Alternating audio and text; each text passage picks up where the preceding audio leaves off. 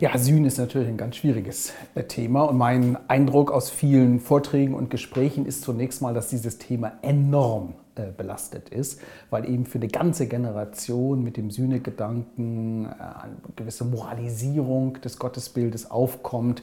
Man muss sich selbst verleugnen, man muss Opfer bringen, um nur ja Gott gegenüber gerecht zu sein.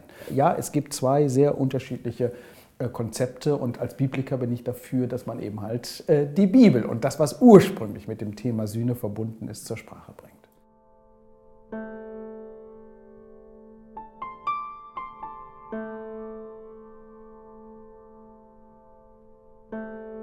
Aber das Problem, wenn ich jetzt gleich einen Riesensprung mache, äh, dieses äh, Films von Mel Gibson besteht, denke ich, darin, dass er den Eindruck erweckt, je mehr Leiden, je mehr Qual, desto mehr Gnade. Ne? Das ist eine Quantifizierung äh, der Heilsverkündigung, die führt uns nicht weiter. Es geht um eine neue Qualität. Also Paulus sagt, ein für alle Mal. Ne? Die Realität des Todes Jesu gehört dazu, aber Jesus stirbt nicht tausend Tode, sondern einen und das hängt äh, an der Unbedingtheit seines Lebens, das hängt an der Unbedingtheit äh, der Liebe Gottes. Das muss man ähm, festhalten.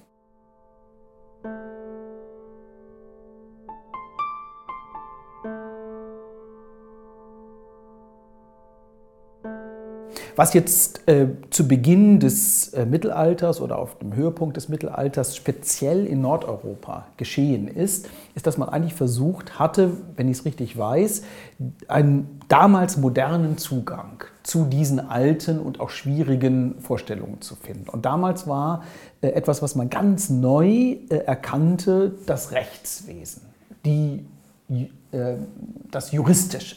Und äh, im Juristischen dominiert der Gedanke der Gerechtigkeit. Also es muss einen gewissen Ausgleich äh, geben. Und das hat versucht, der Anselm von Canterbury zu denken äh, und ist im Grunde einen ganz anderen Weg gegangen als, denjenigen Weg, als derjenige Weg, den Paulus eingegangen ist. Paulus geht sozusagen vom Tod Jesu aus und versucht sich darauf einen äh, Reim zu machen und muss dann eben halt auf die Syndetheologie zurückgehen. Und bei Anselm von Canterbury nimmt eigentlich schon diese Vorgabe auf und versucht jetzt nachträglich das zu rationalisieren und sagt, naja, dann muss es so sein, dass es eben halt äh, eine unendliche Beleidigung Gottes äh, gegeben hat von Seiten der Menschen. Und das wiederum setzt voraus, dass also eine unendlich große Ersatzleistung auf Seiten der Menschen erfolgte. Dazu ist kein Mensch von sich aus fähig. Das muss der menschgewordene Sohn Gottes sein.